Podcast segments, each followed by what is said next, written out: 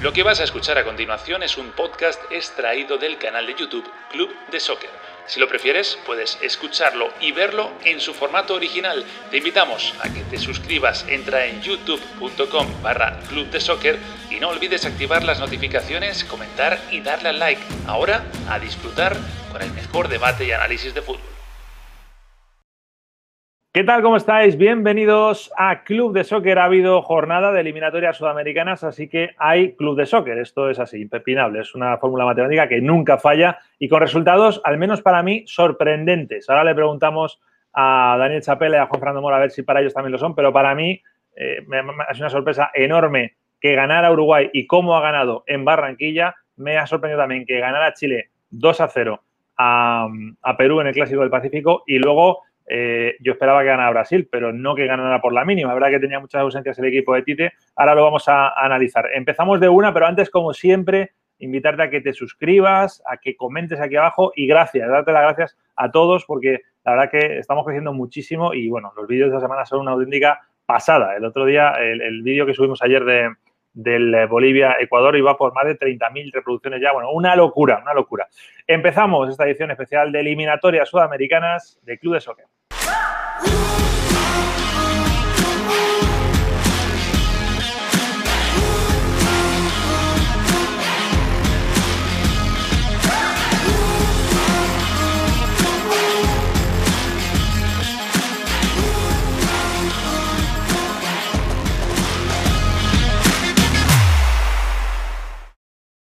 Vamos a por ello. Daniel Chapela y Juan Fernando Mora. Muy buenas.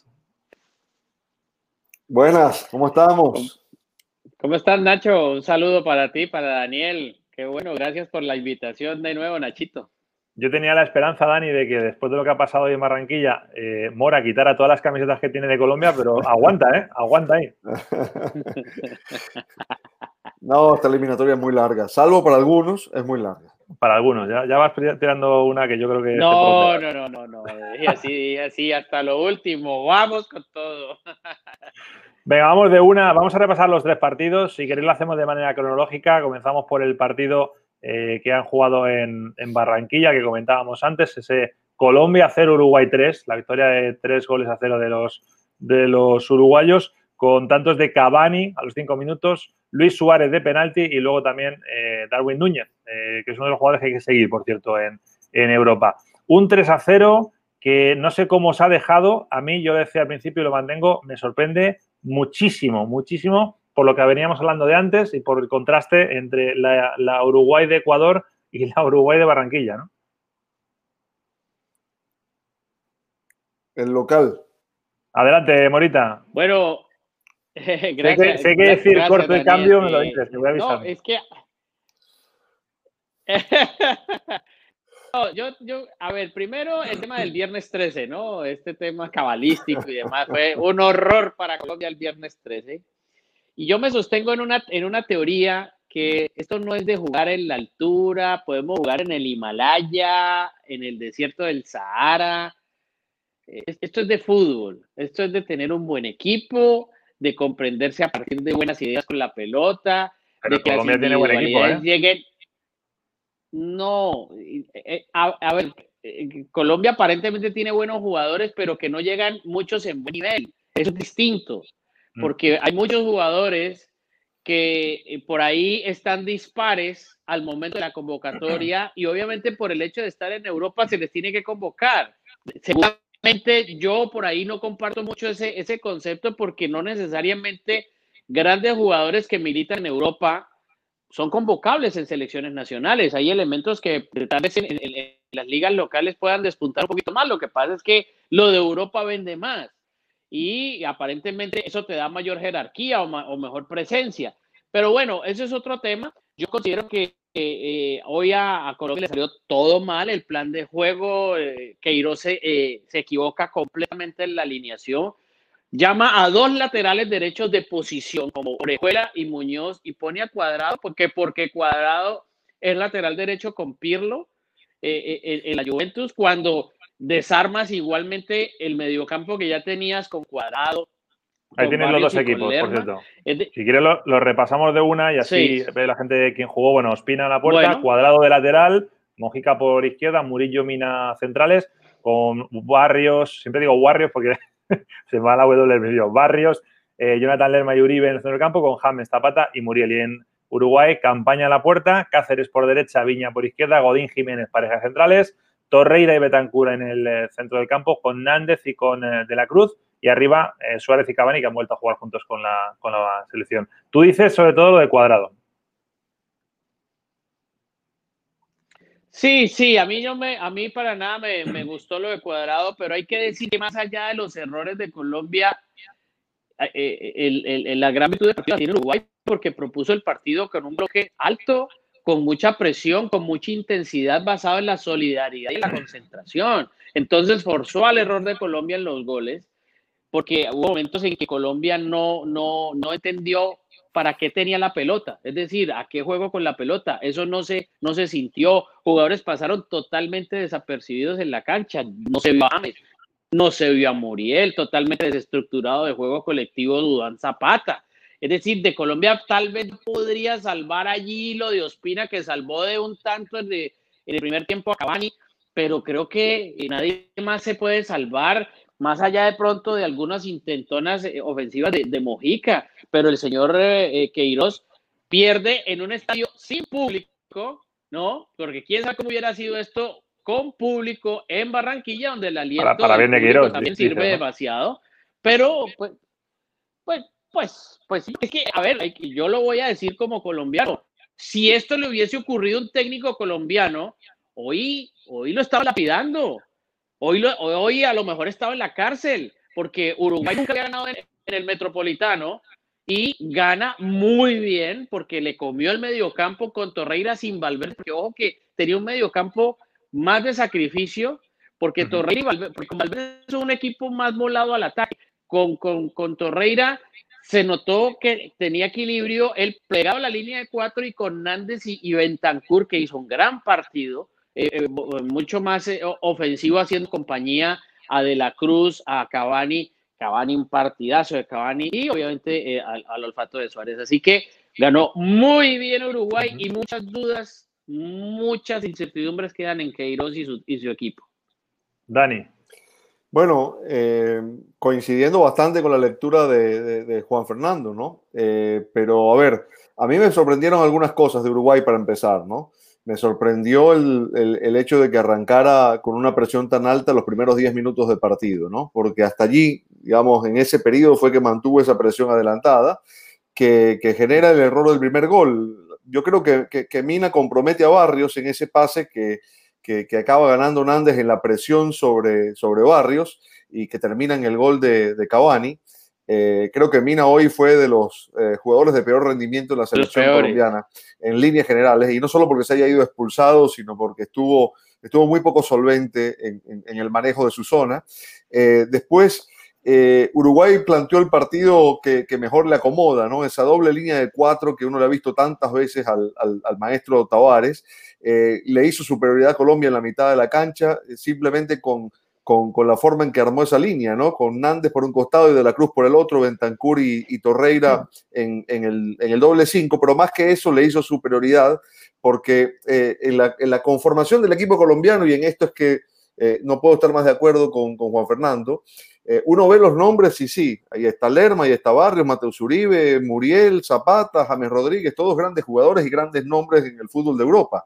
El tema está en las funciones y en la funcionalidad de cada uno de esos elementos, porque esa mitad de la cancha, sin cuadrado jugando como interior derecho y sí como lateral, le, restó juego. Es decir, Barrios, Lerma y, Uribe no garantizan precisamente juego. Eh, y en ese sentido, salvo yo diría que entre el minuto 10 y el 20 del primer tiempo, donde Colombia se soltó un poco en general, esa, esa, esa partida, esa disputa de la mitad de la cancha, Uruguay se la, se la ganó a Colombia. Se administró muy bien en, las condiciones de Barranquilla. Evidentemente, conseguir un gol tan temprano le, permitió ejecutar un plan de partido que se le hizo cómodo. Hoy, y no, no digo que con esto no, haya, no hayan sido condiciones complicadas de Barranquilla, pero la temperatura estaba un poco más baja de lo habitual.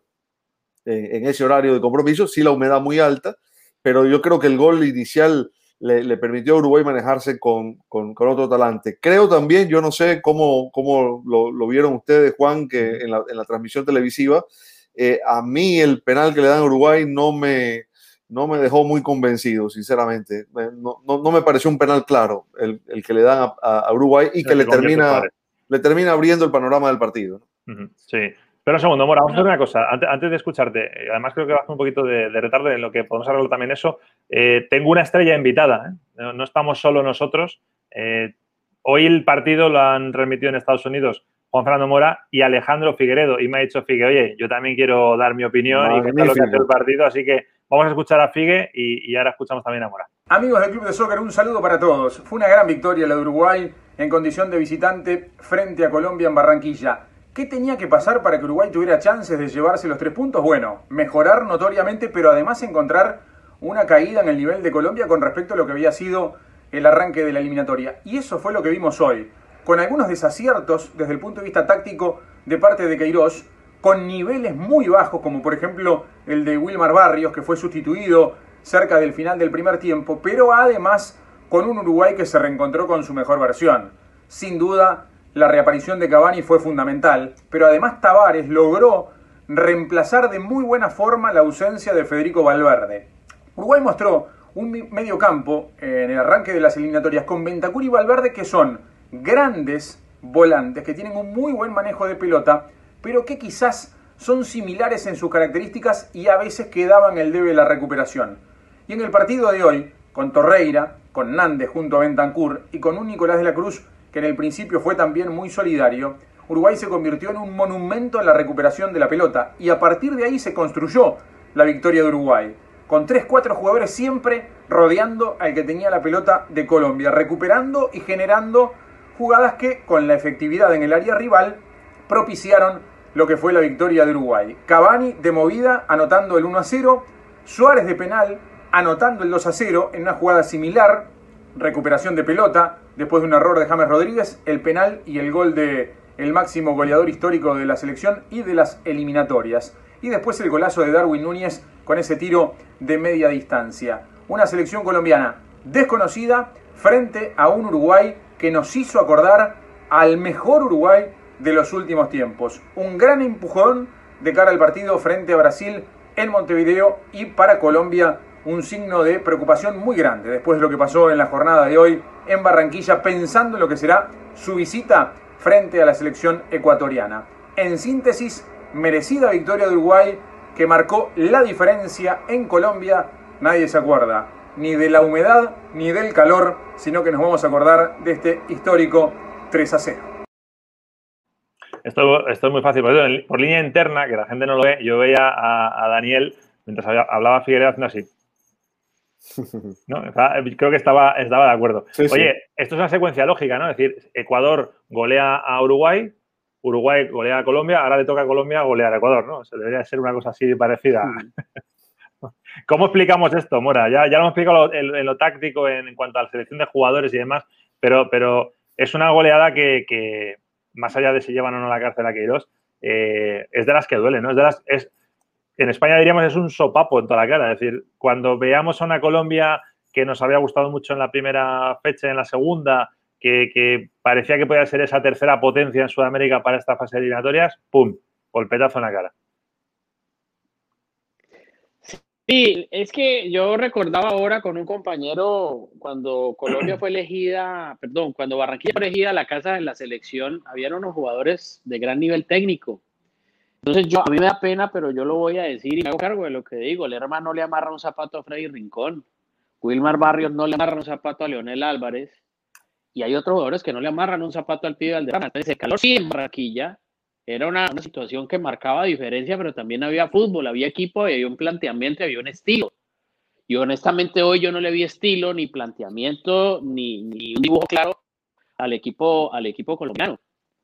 Y más allá de, de, los inventos que, del, señor, eh, del señor Queiroz, que tiene todo el derecho de, de, hacerlos porque es un entrenador y tiene licencia, pero me parece que trató de reinventar la rueda eh, eh, eh, con, un, con, una situación muy difícil de, solventar cuando ya estabas eh, con, la desventaja de que no, no competiste.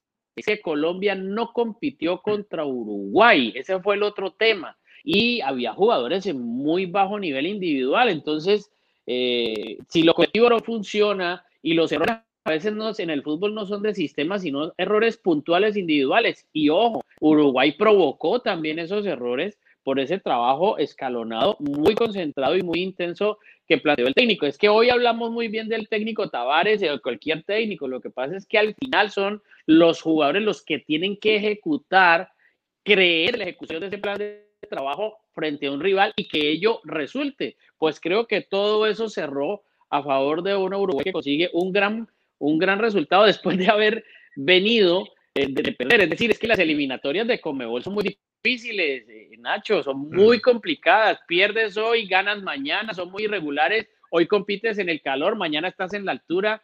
Es, así, de, así, de, simple. Oye, eso por Colombia. Y, Dani, arrancó contigo que me interesa mucho, sobre todo tu opinión de lo de, Uruguay. Es un Uruguay de contraste, lo decíamos antes. ¿Cuál es la Uruguay de verdad? Porque la, que sale de, de Quito goleada todos un poco decíamos, bueno, a lo mejor en este mundial va a sufrir mucho Uruguay para entrar, vamos a ver si no se queda fuera y tal. Y hoy viene y te hace esto. Yo, yo creo que Uruguay es eh, eh, una de las selecciones que va a clasificar directo al mundial, no tengo ninguna duda de eso. Eh, me parece que ha sabido llevar su recambio generacional de una manera muy coherente. fíjate, hoy mismo, ¿no? entró Darwin Núñez, que es el delantero que viene tocando la puerta fuerte para para reemplazar a los Suárez y a los Cavani cuando les llegue el final, ¿no? no, estaba, no estaba Maxi además, con lo cual... No estaba Maxi Gómez, Cabecita Rodríguez acaba de ser goleador en México, eh, Rossi acaba de ser goleador de la MLS, es decir, y ni hablar de, de, de las otras líneas, ¿no? Siempre hay jugadores, ahora es el tiempo de Betancourt, de Valverde, de Nández, de De la Cruz, es decir, hay un recambio generacional en marcha y sigue siendo una selección muy competitiva. Yo eh, creo que los partidos que se juegan en la altura siempre hay que ponerles un asterisco, tanto para el que gana como para el que pierde. Es decir, eh, hay una ventaja evidente jugando en la altura. Por supuesto que hay que tener un buen equipo, que no se gana nada más con la altura. Si no, Bolivia estaría en todas las copas del mundo. Pero la realidad es que hay, hay una condición que, que para un equipo bien formado, como en este caso Ecuador, eh, más allá de que el proceso de Alfaro tenga tan poco tiempo, hay, hay jugadores con, con, categoría. Eh, hoy el fútbol ecuatoriano está en otro nivel, eh, ha clasificado a tres de los últimos cuatro mundiales, sus clubes pelean competencias sudamericanas con frecuencia, es decir, hay material y, la ventaja de la altura con un buen equipo, insisto, digamos, siempre va a estar allí. Por eso yo diría que la caída de Uruguay en, ese partido. Lo, pones como algo anecdótico y no como una tendencia. decir, por lo menos lo, pondría en, suspenso, eh, viendo el desarrollo de la eliminatoria, porque eh, fue a jugar a Barranquilla y lo hizo con muchísima solvencia. Y bueno, ahora tiene que enfrentar a Brasil, pero lo va a hacer en el centenario, ¿no? Y, ese es un partido que reviste o requiere un análisis aparte, ¿no? Vamos a hablar del, segundo partido de la tarde, el partido entre Chile y Perú, el clásico del, del Pacífico, que ha ganado Chile por dos goles a cero, los dos goles además de Arturo eh, Vidal en el 20 y en el, y en el 35. Eh, estaba buscando la alineación que está por aquí, aquí está. Eh, estos son los dos equipos con los que han salido ambos conjuntos. Bravo en portería, recuperaba bastante gente de Chile hoy. Bravo en la puerta, Isla por derecha, Bosellur por izquierda con Maripani y Díaz de, centrales, con Arturo Vidal y Pulgar, que es uno de los que volvían en el centro del campo, con Pinares de enganche, Meneses, Orellana y arriba Mora, no Juan Fernando Mora, eh, en Perú, Gallese, Advíncula por derecha, Trauco por izquierda, Abraham y Araujo como centrales. Porque retardo tiene Mora, ¿eh? le haces el chiste y se ríe muy tarde. Eh, Yotun, Tabia, ahora se va a empezar a reír del que acabo de hacer. Ahora. ¿Ves? Carrillo, Flores, Aquino y Ruidíaz. Esos son los 22 protagonistas del día, del día de hoy. Voy a arrancar con, con Dani porque así te puede escuchar Mora y luego dentro de media hora entra ya para dar su, su opinión. Eh, ¿Cómo lo has visto esto? A mí, eh, recordarás que cuando, cuando, cuando hacíamos los programas de la fecha pasada, yo destaqué a Chile como una de las selecciones que más me había gustado, a pesar de que cayó en Montevideo y empató en casa contra Colombia. Sí, eh, a mí, visto muy entera para, para, lo que habíamos visto. La verdad, a mí me había gustado mucho Chile. De hecho, creo que no mereció perder en el centenario eh, el partido contra Uruguay. Y bueno, contra, contra Colombia fue, fue quizás un partido más parejo, ¿no?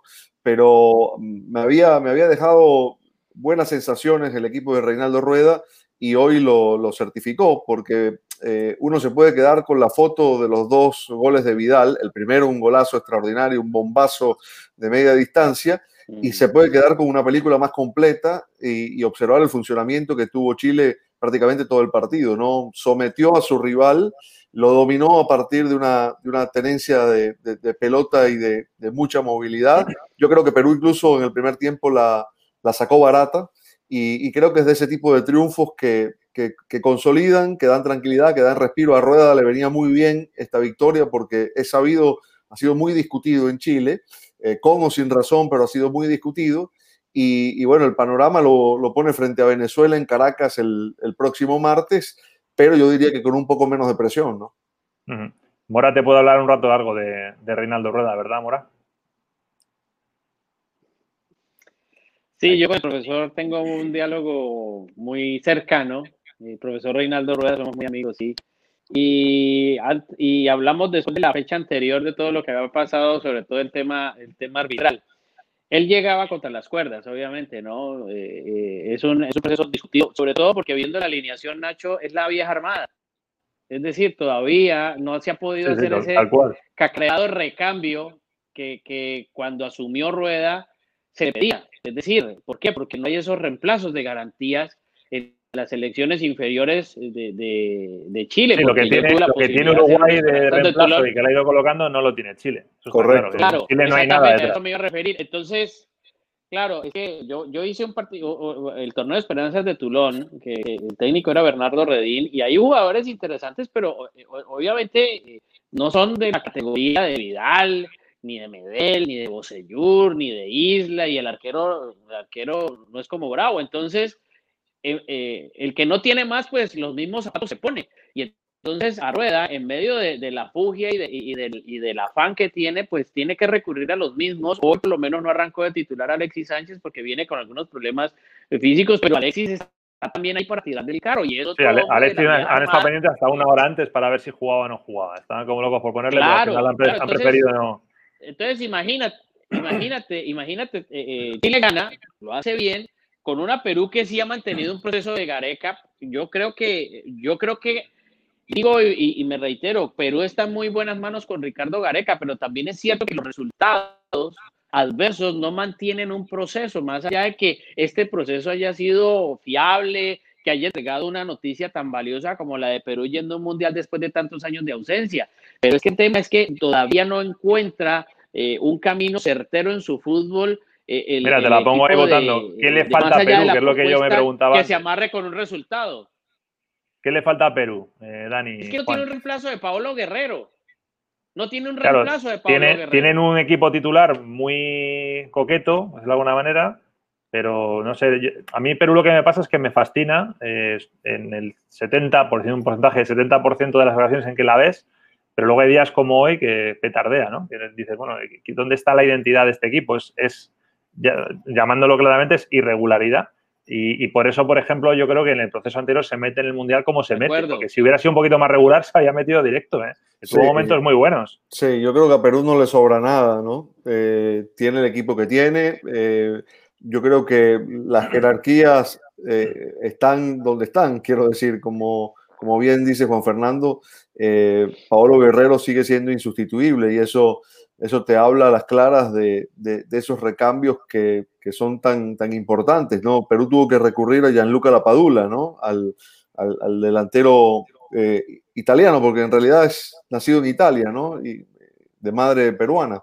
Pero digo, tuvo que recurrir a él porque no, no ha encontrado nueve que calzara los zapatos de Guerrero y no lo va a encontrar. Al menos Lapadula le puede, le puede dar una alternativa, una variante. Hoy no fue titular, entró en el segundo tiempo pero claro, Gareca, tiene que arañar y buscar donde pueda, porque el recambio generacional en países como este eh, es lento. Es decir, no hay una producción de jugadores de primer nivel al ritmo que demanda una, una eliminatoria o ciclos como este en los que hay que ratificar una clasificación al Mundial en la siguiente eliminatoria, ¿no? Clasificaste un mundial, el país no querrá que pasen 32 años otra vez para que vuelva a clasificar, ¿no? Entonces, mm. eh, para poder eh, eh, convalidar eso permanentemente en cada eliminatoria, necesitas ir generando futbolistas de, cierto nivel en ligas importantes con frecuencia. Y, después de Guerrero, Perú no ha generado otro. Se habla mucho en, en en las eliminatorias, que... Ay, Morita, perdona, que va a ser un poco de comento esto. Eh, se habla del tema del, factor de, local, ¿no? Que, que, en su momento, cuando consiguió clasificar para el Mundial, por ejemplo, Bolivia lo hizo efectivo, o en otros casos, ¿no? Y hay otros equipos, sin embargo, que no, que no lo consiguen. Eh, el ejemplo más claro lo hemos visto antes con Colombia, ¿no? Pero yo creo que Chile en esta fase de eliminatorias, por las carencias que tiene y lo limitado que va, sí puede ser que, el, Nacional se convierta en el Fortín, que al final, eh, a ver, ellos ya han ganado uno y han empatado otro que era muy complejo contra un equipo a priori, a priori superior como fue Colombia y lo empataron. Entonces, esos puntos del Nacional son los que le pueden llevar a Chile, no sé si al Mundial, pero al menos a, estar cerca, ¿no? A acariciar ese pase. Siempre y cuando conserve a toda la vieja armada en buen estado de salud. Porque es que yo, yo creo que eh, algunos de estos jugadores que acabábamos de mencionar, que hacen parte de esa generación dorada de Chile del último tiempo, eh, se lesiona. Ahí yo veo complicado que incluso de local pueda Chile conseguir un resultado positivo. ¿no? Más allá de las intenciones de plantear un estilo de juego propositivo del entrenador Rueda, pero eso también depende de los intérpretes y los intérpretes a veces a veces no, no, son los adecuados, porque Daniel dice algo sobre lo cual yo he recabado incluso con mis compañeros eh, en otras actividades. Yo veo una diferencia muy grande técnicamente de generación en generación y creo que cada vez es peor, o sea, te va deteriorando. Y entonces los jugadores se van a Europa y no son un producto terminado. Entonces cuando llegan a su selección, no son también, no son jugadores de garantía, más, y, y aún si le sumamos que el nivel que puedan mostrar en sus equipos a veces no lo pueden replicar en las elecciones en momentos álgidos, en momentos donde una cosa es jugar para un equipo y otra es para un país. Y hay muchos jugadores que, no, no, soportan esa clase de presión. Entonces, yo creo que hay momentos en que uno siente que hay elecciones que tienen jugadores buenos, pero no son figuras, figuras estelares. Yo, yo veía a Paraguay haciéndole un partido muy interesante a, Argentina, pero era la Paraguay de Cabañas, ni de Cenizo Núñez, ni de Gamarra, y así cuando eran otros jugadores de otra Bueno, Ecuador, Ecuador es un ejemplo muy vigente. Ecuador ha hecho una selección con, jugadores que son locales, ¿no? correcto, correcto. Entonces, obviamente dice uno, aquí hay una distancia, hay una distancia generacional muy grande y por eso es que cada vez, no sé si las eliminatorias se nivelen por lo bajo, pero hay partidos que son tan apretados que, que uno piensa, es que tampoco vemos un jugador que levante, eh, levante la bandera y diga yo soy el diferente. Por eso todavía estamos pidiendo que Messi no se vaya, aunque Messi pasa desapercibido y es un jugador que parece más de, de, otro deporte o, de otra cancha que de, de, lo que hace en Barcelona o en Argentina, que para, prácticamente eh, no, no, no surge como lo que era en otrora. Y así pasa en otras selecciones. Entonces, eh, yo siento que Chile puede funcionar siempre y cuando los jugadores de esa armada, de ese esqueleto principal que tiene Rueda, no, no sufran, no, se lesionen o no, o no tengan suspensiones. Sí, va a seguir dependiendo de ellos, yo estoy de acuerdo, especialmente de Arturo Vidal, ¿no?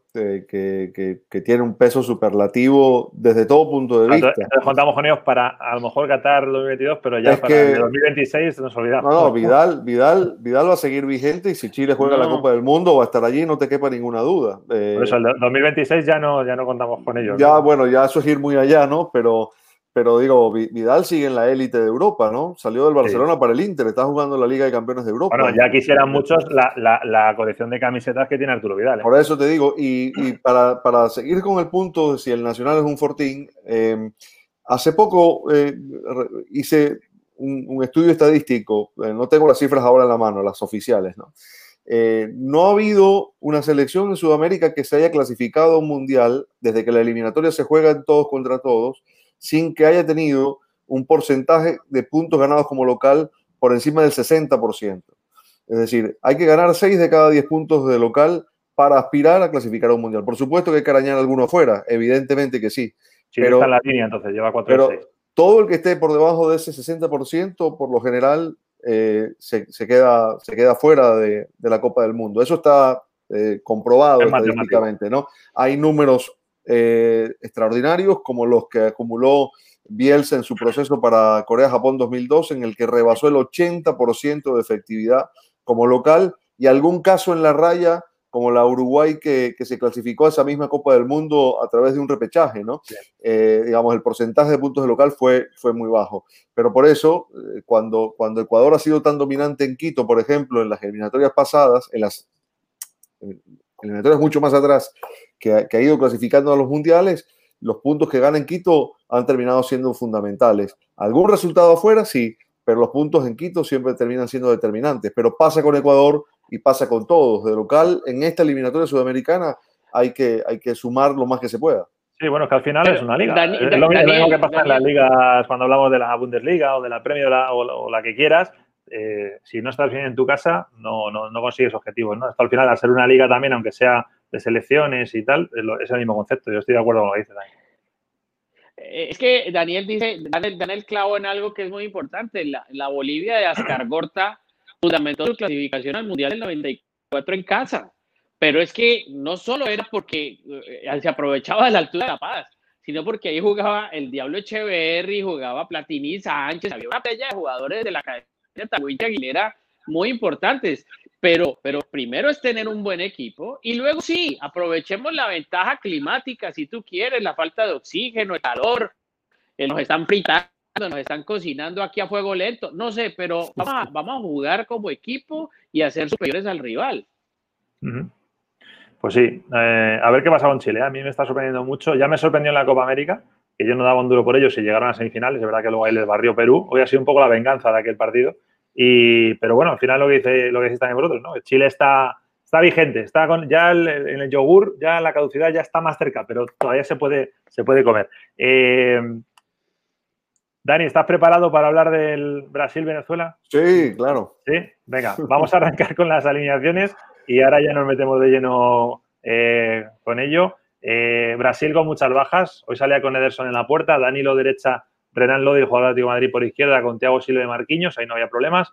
Alan en el lugar de Casemiro, Alan no es Casemiro, eh, Douglas Luis y Everton completando el centro del campo, Firmino, Gabriel Jesús y Richarlison. Con las bajas y con todo es un equipazo, ¿eh? vaya por delante. Y Venezuela con Fariñez en la puerta, con Rosales por derecha, Felser por izquierda, eh, estaba Ángel y Osorio como centrales, con Tomás Rincón, con Moreno y con Cáceres en el centro del campo, Darwin Machís, Rondón y Soteldo estaban arriba. Hoy era baja, entre otras, eh, Yangel Herrera, que yo creo que lo nota bastante el equipo. Dani, ¿cómo lo has pasado viendo el partido? Eh, mira, te, debo decir la verdad, no, fue un partido de, muchas angustias para Venezuela. Eh, la realidad fue bastante un partido de trámite monocorde, porque Venezuela casi no tuvo la pelota, puso mucha gente por detrás de la línea del balón, salió a proteger un resultado. Creo que pasó un primer tiempo casi sin, sin apuros eh, y esto básicamente por la pobreza en el juego de Brasil, que no, que no encontró profundidad, que pedía la pelota al pie, que no fue capaz de desnivelar a, a ese equipo bien parado y bien posicionado que fue Venezuela hasta el, el gol de, Roberto Firmino. Eh, se le lesionaron los dos laterales, eh, salió Felcher y salió Rosales, los dos por, por lesiones musculares, no fueron choques, no fueron golpes, se lesionaron en, la cancha y, Venezuela tuvo que apelar a un central, Luis Mago, para que jugara en la izquierda, Felcher también es central, y a Alexander González, que, es el suplente eterno de, de, Roberto Rosales por el otro costado. Pero en general mantuvo, mantuvo el orden. Eh, hasta Soteldo, que, juega de 10 en Santos, se tiró a un costado y cumplió con esa tarea defensiva. El único que más o menos quedaba suelto era, era Rondón.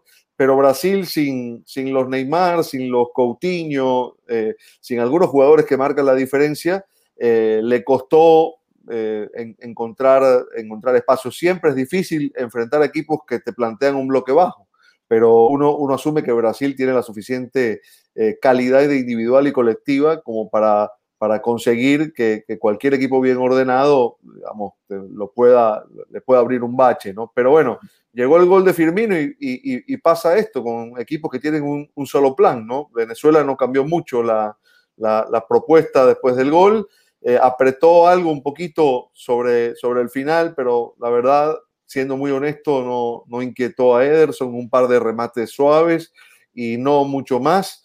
Eh, eh, un equipo que diría yo eh, jugó un partido que ha jugado muchas veces en ciclos anteriores, ¿no?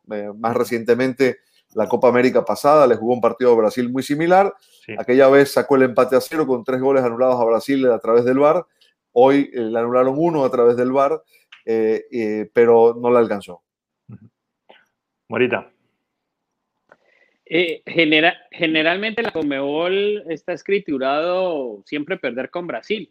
Por eso perder con Brasil no es perder, porque eso está en prácticamente en los presupuestos, ¿no? en los presupuestos del año, ahí pones ya la, sí, eso está, sí eso, prácticamente está ahí para las cuentas de todos los entrenadores, salvo algunas excepciones que han ocurrido en la historia de la Conmebol, pues equipos han superado a Brasil en casa o, o, de, visita.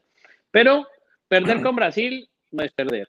En Conmebol la historia más o menos siempre, siempre ha ganado de calle en, ese sentido. Ahora, yo sí me quedé ilusión en el sentido de que volvía Rondón para Venezuela.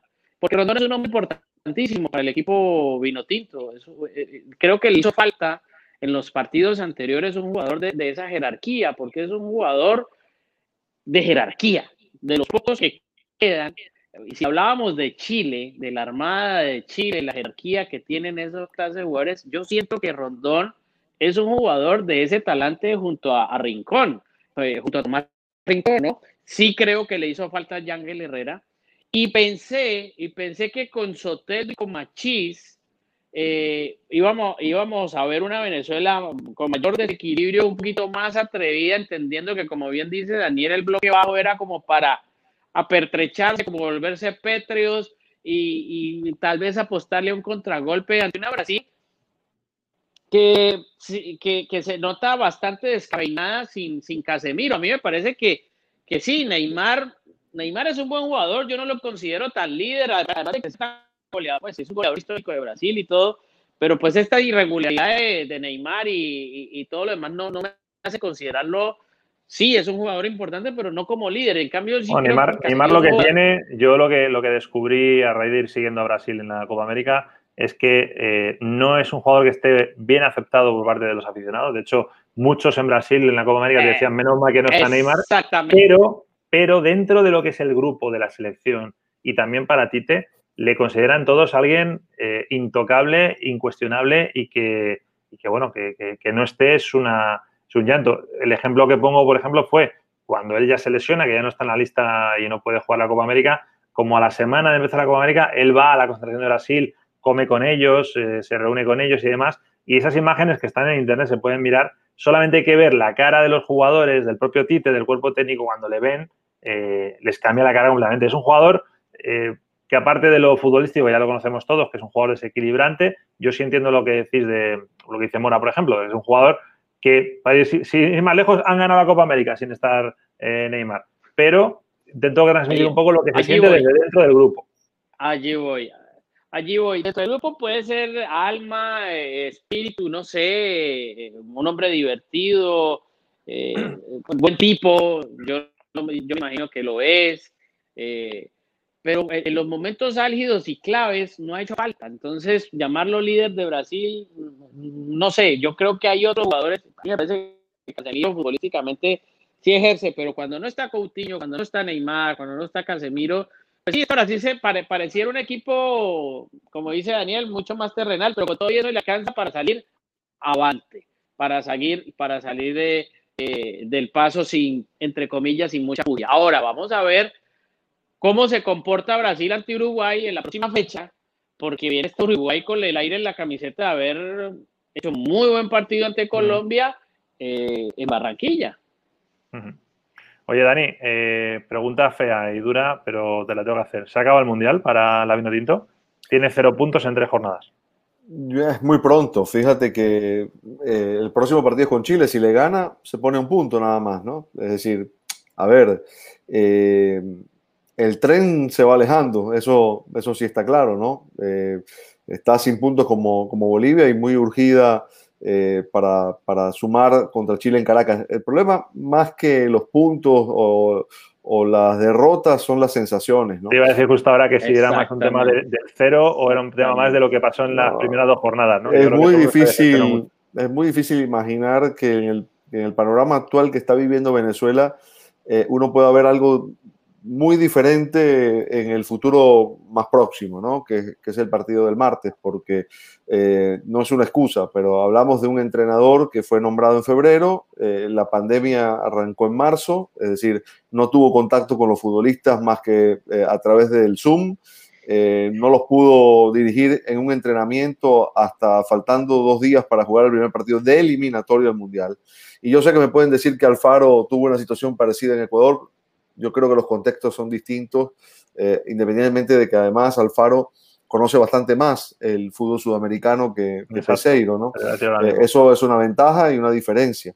Pero la, la realidad es que eh, este es un entrenador con un perfil definido, así lo ha demostrado de los equipos que ha dirigido en Portugal y, y en los países árabes. Es un entrenador de, de, los que llamamos propositivos, que le gusta el juego de ataque y, llegó a una selección que tiene 12 años jugando a otra cosa, 12 años jugando a otro tipo de fútbol.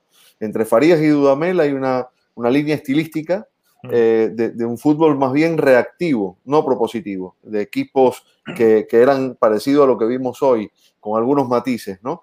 Equipos más de, de recuperación y contragolpe, equipos más de ataque directo, de segundas pelotas, eh, en fin, no está, no está el lanzador que Arango que, que, te garantizaba muchas otras cosas.